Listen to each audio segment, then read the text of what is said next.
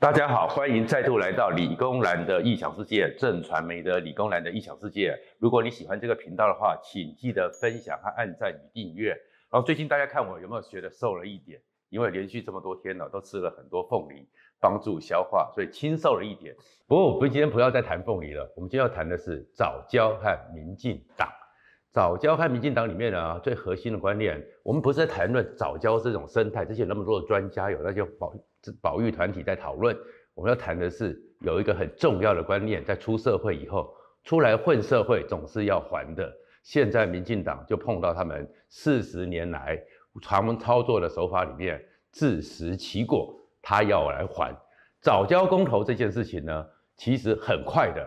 已经送过去，超十超过七十万的联署送到了中选会，然后看起来八二八早交公投这件事情一定会投。那一定会投的时候，你会看到民进党的尴尬就在这边了。而且民进党的尴尬还不在如此，而且更重要的是，民进党二零二四的两个太子有一个人恐怕就很麻烦了，那个人叫做郑文灿。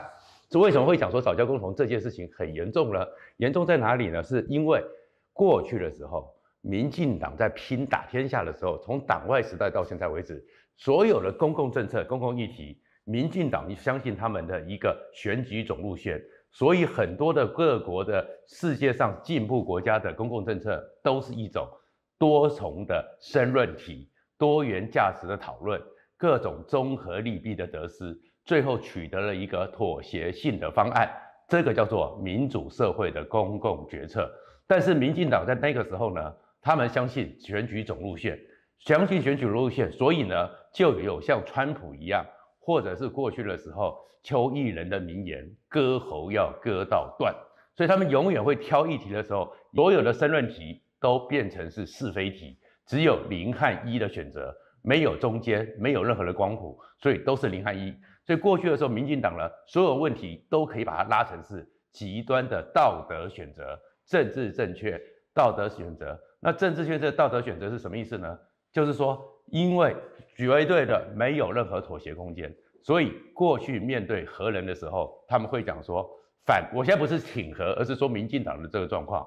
只要核，我要孩子，不要核子，这样一个零与一的选择，就直接把你给钉死了。然后或者是说，很多的时候像莱猪的问题，现在来牛的时候，他们会打出一件事情，叫做零检出，所以现在国民党的反来牛的公投也超过七十万。也是用民进党的零检出，让民进党尴尬。包含是前一阵子的时候，早教能不能踩上去，他们就要去攻击陈玉珍这些人。你们踩上去了，就马上会被人家又回来说。蔡英文也讲过，民进党现在碰到一个困局是什么？我们过去常常讲，凡走过必留下痕迹，现在是凡说过必能被 Google 到。所以民进党要还了。那民进党这状况会出了，这状况是什么呢？我们就回到早教公投。事实上，早教这件事情，在大谈这件事情。其实也不是国民党，也不是马英九，它是一个台湾二十几年来长期的一个人员政策延续下来的事情。可是拖了这么久之后，一直在社会上没有非常有空间和机会好好的讨论，把这一个申论题仔细的申论出来之后，让全民做一个公共性的选择，因为它里面必然有利益，但是必然要付出成本。而且成本代价不是只是金钱问题，包含社会成本、环境成本，过去的时候都没有。大潭这边，台湾开始在大潭那边设立火电火力发电厂，是因为台湾的经济在十大建设之后，其实电厂或什么没有快速的去布局。但是后面的一段时间，台湾的整个经济发展，尤其是竹科和新庄到湖口这二十几个桃园台地的工业区。产业不断的上升，而中部的地方呢，开始拉起来是我们的机械工业、我们的传统工业、机械工业、精密工业也起来了，而南科因为台积电的领头也起来了，都需要用电。在这样需要用电的时候，电力不均衡，台湾的北部用电量最高，可是台湾北部的电厂很少。这个问题不是最近的时候才出来的，在李登辉的时候都出来，所以在李登辉那个时候就在大潭。那边要设立火力发电厂，然后在大潭那边设，林口那边也要增设。那这样一个设火力发电厂之后，你总要有个地方让人员能够进来，燃料能够进来。早期的时候，大潭或者是林口都用煤，可是慢慢大家发现煤发电会造成很大的代价，雾霾或什么的，像北京一样，对不对？北京的时候，习近平都不是红太阳了，北京看到是蓝太阳，因为雾霾太重，所以后面就变成是大台改由很多机组由蓝煤改成天然气。林口也从蓝煤改成有些东西又改成天然气，那你天然气，台湾又不是世界的很多国家，很多国家是不需要液化天然气的，因为他们直接挖出来天然气管线就直接进去。但是台湾本身也没有天然气，所以一定要有海运。台湾也目前为止只有两艘液化天然气的运输船，那当然再买也要花几十亿买下第三艘。可是液化天然气来了以后，你就必须有个接收站。把它接收下来，然后把它解压，解压之后让它变成从液化的天然气变成天然气，再进到火力电厂。所以这要有个管线，那你管线拉越长，大家就会记得在地下是一个不确定的风暴。那个高雄气爆事件就是一个问题，所以最后会选在大潭附近的观塘，从李登辉时代就是个接收站。好，当然过去的时候呢，没有人去谈到说这个接收站。和那个早教的问题，但是后来也有很多人发现早教已经是一个状况了，要就环保、环境保育、环境的生态。然后此时此刻，马英九时代碰到一个困境，所以从两百三十几公顷变成七十七公顷，然后民进党时代又变成二十三公顷。但是当你民进党过去每次在公共讨论的时候，它都是个道德选择。什么叫做道德选择？道德就是不能退让的。道德就是没有任何的缓冲空间的，因此在此时此刻，这个时候就是零，竟然都是零，你怎么可以告诉我说二十三公顷就算民进党及格？因为对你们的绝对的是零与一的这个选择里面，二十三公顷也不行，二十三平方公尺也不行，二十三平也不行，二点三平方公分都不行，因为你民进党过去一向诉诸台湾所有的讨论。都是零，就是只有零与一，就是是非题，就是道德。那现在民进党这个藻礁就碰到这个困境，而碰到这个困境之后，民进党最大的错误在哪里？民进党是狼，国民党是羊，我们讲过好几次。所以民进党是狼，就是说不需要指挥，有很多狼就会出来撕咬，就出来去拼。那当现在这个早教成为议题，成为民进党人员政策的一个困局的时候，哎，其实民进党党中央都还没有想到这件事情，但是民进党外围养的一些狼，就像狗一样的疯狂的撕咬。这疯狂撕咬的时候，他们因为在过去的状况之下，梗梗图啊，专门针对那个他反对他们的对象就要咬，所以潘忠政就被咬到了。那潘忠政被咬到，又是被一个刚刚才被罢免的王浩宇就做了这个梗图，就来一个攻击，就引起反感。那民进党这时候才发现说，早交公投这件事情。已经不是国民党在主导的，讲白了一点呐、啊，就是高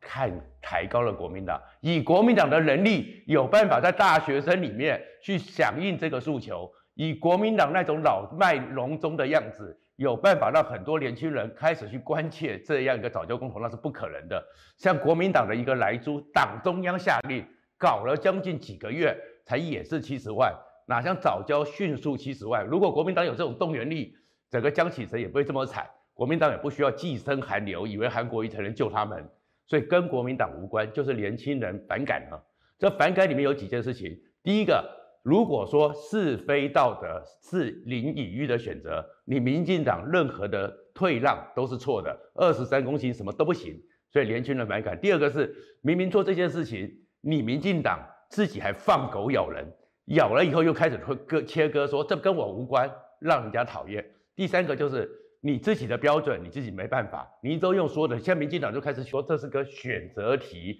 我们要有一些选择，是不得不的选择。四十年过去以来，民进党都没有给任何台湾选择机会，就是零与一。你凭什么这时候你执政了就说你是零与一？所以这是民进党现在的困局，因为他们过去太喜欢凡事就是就是怎么讲呢？就有人开玩笑跟我讲了，但是我对那个没有意见，那是民进党的一个立委跟我讲的，他说。藻礁的问题对民进党来讲是左交的问题，因为民进党过去 就是真正的状况是碰到了左交，但是后面而且刚刚讲了出来混也要总是要还的，还不是我讲的，是那位民进党的立委讲的，因为你民进党自己搞到这种局面，造成自己的困局。好了，这样的困局，民进党总要去解决吧？所以蔡英文总统下令水银泻地是对的，要去沟通是对的，三百零二场的一个沟通也是的。但是问题，民进党出来第二个困局就是出来混总要还的，因为民进党已经失去了向社会沟通的能力了。为什么呢？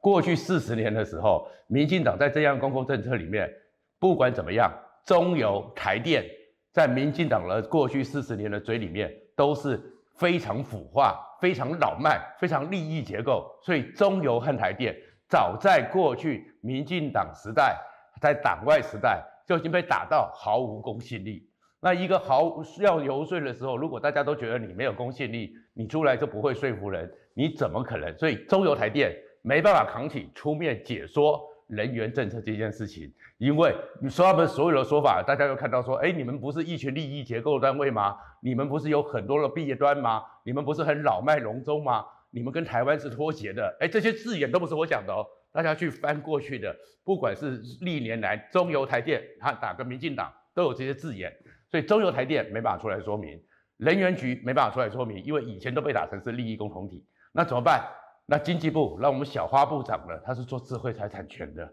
呃，小花部长也不是我讲的，小花部长是因为他真的每次在开会的时候，其实经济部的官员和记者对他的看法就是不是那么的尊敬，因为经济部是很专业的地方，经济部最重要的不是产业就是经贸，而我们小花部长一辈子不懂，只管的是智慧财产权，所以他们叫他小花部长，所以由王美花出面也不够，不够分量的财经官员。所以谁来说面？所以最后民进党决定了一个人叫做曾文生，他们的次长，经济部的次长出来说面。好了，那曾文生是谁？其实社会并不认识曾文生。曾文生是公运出身的，以前台湾在三党外时期、戒严时期的曾茂兴的儿子，他当然是一个公运上很有关关系，也非常投入一辈子的人。那也许他跟这些团体过去有交情，可以做些沟通。可是跟现在你要面对的八二八的公投一定成立了，四百八十几万票，这个门槛有机会过关。你要去化解这个危机，你要曾文生这个社会不熟悉的人，你怎么出面？所以绝对不行。所以接下来民进党只剩下一个选择，那个选择是什么？你一定在做一个全方位、全国性的说明的时候，只有一个人，这个人一定要出来。就是具有全国性的知名度，而且你在政治上的分量也高于那一些被视为打工仔的各级的专业官僚。那只是一个人，因为早教，因为观塘，他在桃园，所以郑文灿逃都逃不掉。那郑文灿你也看得出来，他也知道这是他的难题，所以郑文灿还要写了两千多字，但是写得太专业又不够清晰。所以郑文灿一定会卷入，郑文灿会是这个早教工头里面首当其冲，必须去面对、说明和扛出，最后不管过或不过，郑文灿都要去面对的一个状况。而且这个事情里面有一个东西是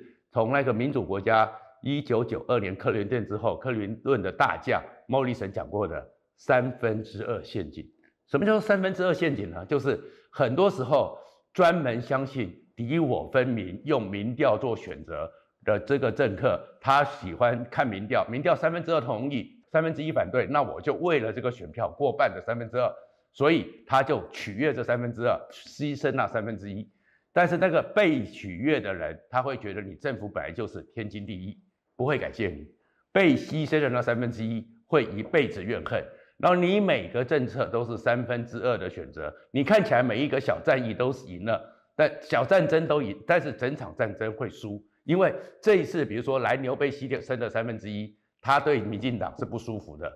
早教被牺牲的三分之一，他对民进党是不舒服的。还有将来水电各种问题，三分之一、三分之一累积起来，你会发现三分之二每次不同的三分之二越来越少，因为他不会特别感激你，但是痛恨的三分之一会越来越凝固，所以民进党会变成这样困局。所以郑文灿虽然八二八呢，也要四百八十几万票，坦白讲，要把它否决早教这个公投，这个门槛也很高。呃，那么炎热的夏天，然后大家要出来投票，又没有一个大选绑绑着，要将近五百万人出来投票，其实这个门槛是高了一点。但是不管过不过，早教这件事情，民进党的窘况都会变成郑文灿要去面对。不过这件事情呢，在民进党二零二四的布局里面也算是打平了。为什么？因为过去的时候，民进党也是绝对的要考虑弱势的团体，绝对的要考虑公共政策不能有任何一个人牺牲。然后这样的状况搞了好几年，这里的赖清德的蓝铁东移，弄到纷纷扰扰，很多的都市改革组织，还有很多支持社会都市改革的人，到现在不能原谅赖清德，所以赖清德和郑文灿两个人打平了，他们都有共同的困局。可是事实上，我从这个早教里面要谈的是，从现在开始一直到二零二二零二四。民进党的困局还很多，因为他会面到很多台湾公共状况的一个选择，而这个选择以后，受害者会越来越多。而民进党怎么样改变他们过去的那种用梗图、用攻击、攻击再攻击，而不是沟通、沟通再沟通、放低身段的方法？那这样子，民进党会倒霉，尤其是水和电。其实台湾现在缺水、缺电。不是说是什么啊，只是跟你讲空洞的。五十六年来最大的旱灾，或者是说，哎，这个电的问题，一定像早教这问题，电的问题就是它的难题。先讲电的问题，其实从一九九八年到现在为止，台湾的用电一直往上增加，可是增加里面的核心是什么？新竹还有中科、南科的电子产业，这二十年来，他们的用电需求量。在增加了占比里面，从增加了百分之六十七，所以其实就是这些电子产业一直需要稳定而且品质非常高的电，然后再过来呢，过去的时候大家会说有一些高耗能产业，其实他们都已经觉得这是对他们的一个伤害和污蔑。石化产业、钢铁产业过去确实是台湾的高耗能，所以从李登辉时代开始，这些产业。也被迫要做到那个废热的回收、气电的共生。事实上，现在这些产业在台湾由台电发出的电力，或者是各种民间的绿能产业发的电力，他们其实占比是在往下降，因为他们有不断的 recycle 的运用，他们的废热会废怎么样？那至于水也一样，水的话，像台积电可以做到一滴水用三点八次以上，中钢。我们觉得它是这么一个老旧的，非常的很多人都觉得它是一个，只要听到国营事业就觉得它很没效率。中钢一滴水可以用到百五次以上，这些电子产业和大产业用水 recycle 重新使用的能力也很高。可是，在这个时候，台湾还是会去面对电的危机。那过去的时候，民进党就告诉你说，台湾绝对不会缺电，台湾绝对没有问题。但是现在为什么自我矛盾的就是，如果不会缺电？你为什么急着一定要第三接收站？为什么一定要急着立刻启动早交，就是天然气的接火力发电？不然就威胁人家说，如果不启动天然气，就要煤继续来，或者是有点暗示的核二核三会不会延役？那当然，国民党是比较愚蠢，国民党又在帮民进党。这时候，愚蠢的马英九又出来讲核四要重重启，这个让民进党找到了一个缺口。可是他这些讨论都不能解决台湾缺电问题，原因是什么？台湾真正的用电里面，工业用电持续的增长，在所有的总装置发电量里面，台湾的工业用电已经占到了百分之五十四。那百分之五十四，那工业用电和我们一般的民生用电呢有什么差别呢？像台积电，它的整个电力要非常的稳定，稳定到品质要非常的持续，连零点零几伏特的差异都不能发生，零点零几秒的。那个 delay 都不行有，记得上一次有一次在二零一八年的时候，八一五大田地震之后，还有几次的跳电，有一次在林口那边一家电子工厂一跳电就是十亿元，台积电一跳电，稍微电力只要不稳或是有一个波动，我跟你讲，台积电几百亿就不几十亿晶片就一定有瑕疵就毁了，他们需要最稳定的电力，在最稳定的电力里面，过去的时候。民进党只会告诉你台湾电一定够，台电都是骗人的。那原因是什么？他们只会算总电量，只会算装置容量，这里面都有一些专业名词，但是台湾几十年来都不愿意讲得很清楚。装置容量是什么？就是我们盖的所有电厂，包含风力，包含什么？这些装置如果百分之百没有损害，通通达到最百分之百的运转，这个叫装置容量。但是从来没有可能达到装置能量百分之百。比如说。电厂要维修，一维修可能这个电里面有八个机组，有个机组就停下来了，装置容量就只能到百分之七八十七点五。再过来又有个东西叫做备载容量和机载容量，工业用电要那么稳定，只能用机载，它不能用备载。所以你告诉你说什么风电呐、太阳能呐、这种不稳定的供应的情况，虽然有那个总电量看起来数字量很多，但是使用上是不稳定。这不是像台积电这种非常高等级的工厂能够用的电。那水的问题也是一样，水的问题哦，不管你是不是现在我们讲的开始有挖地下蓄水池，开始有用海水淡化，都不能解决台湾水的问题。台湾水的问题，我大家请看这张图，这个是这几年台湾附近最严的海域的状况，红彤彤的一片，红彤彤一片是什么？红色的代表这个海水温度稳定的在摄氏三十度以上，那摄氏三十度以上带来的状况是什么？它就是告诉你，台湾即将面临长期而且持续的。非常难解决的缺水困境，这是什么意思？因为海水温度摄氏三十度，它是一个很重要的分界点，因为它的整个海水的蒸发量就会快，就会大，热对流就会旺盛。那过去的时候，全球没有暖化的情况之下，几个状况。其实为什么台湾大家想说啊，台湾有那个中央山脉当护国神山，台风都没来。可是台风都没来的原因，也造成我们的水库都没水。第二个呢，过去的时候水温呢没有像集中在台湾这么密，所以热对流没那么旺盛，所以大概台风的起点都是在关岛、马里亚纳那一带，然后地球是会旋转的，有科氏力，所以顺着抛物线那个路线里面会必然的从台湾附近掠过，所以过去的时候整个太平洋一年大概有二十七八个平均的台风，然后台湾总是会碰到十来个左右，可是现在呢，因为起点已经变了，你看很多时候。直接就在那个菲律宾的南边，甚至南海那边就起来，因为周围都热了，热对流旺盛，一上升的时候就产生气旋。台风的起点不变，加上地球一旋转，科氏力造成的那个抛物线，其实你用那个真正的电脑去算这些抛物线，你就知道台湾会被回避，台风就来少了。台风来少了，整个台湾的台风带来的雨水就少。第二个呢，因为这么热通通的，所以呢。现在我们大家都在等梅雨能不能救台湾，梅雨能不能带来水量？可是过去的时候，梅雨下来，它会开始大量下水，是两西南气流加上上面的气流碰撞之后，开始会降雨。通常过去的降雨线，两个锋面碰流的地方，北纬二十三度，刚好在嘉义、台中这一带。那嘉义、台中这一带一碰了梅雨下下来，就到中央山脉，到了中央山脉就流到台湾这边。可是中央大学和中研院研究，连续五年这个锋面已经变了，碰撞的是在北纬二十五度，所以这个海水梅雨的水还是有下，可下在哪里？下在彭佳屿的外海，那所以台湾根本没有用。所以其实连续五年，就算有梅雨，台湾的水量只能有过去的百分之七十五，少了百分之二十五。然后另外一个台湾又出了一个困局，困局是什么？困局是台湾的总降雨量。还是几乎没变，大概一年两三千公里，可是变短了。过去有八个月的降雨，现在集中到七个月，而七个月里面，所以雨又强又急又暴，那台湾没办法把它收下来。台湾的水库淤沙又很严重，淤积又很久。光一个石门水库目前的淤积，你知道淤积就造成你蓄水量减少。石门水库你说要挖沙怎么挖？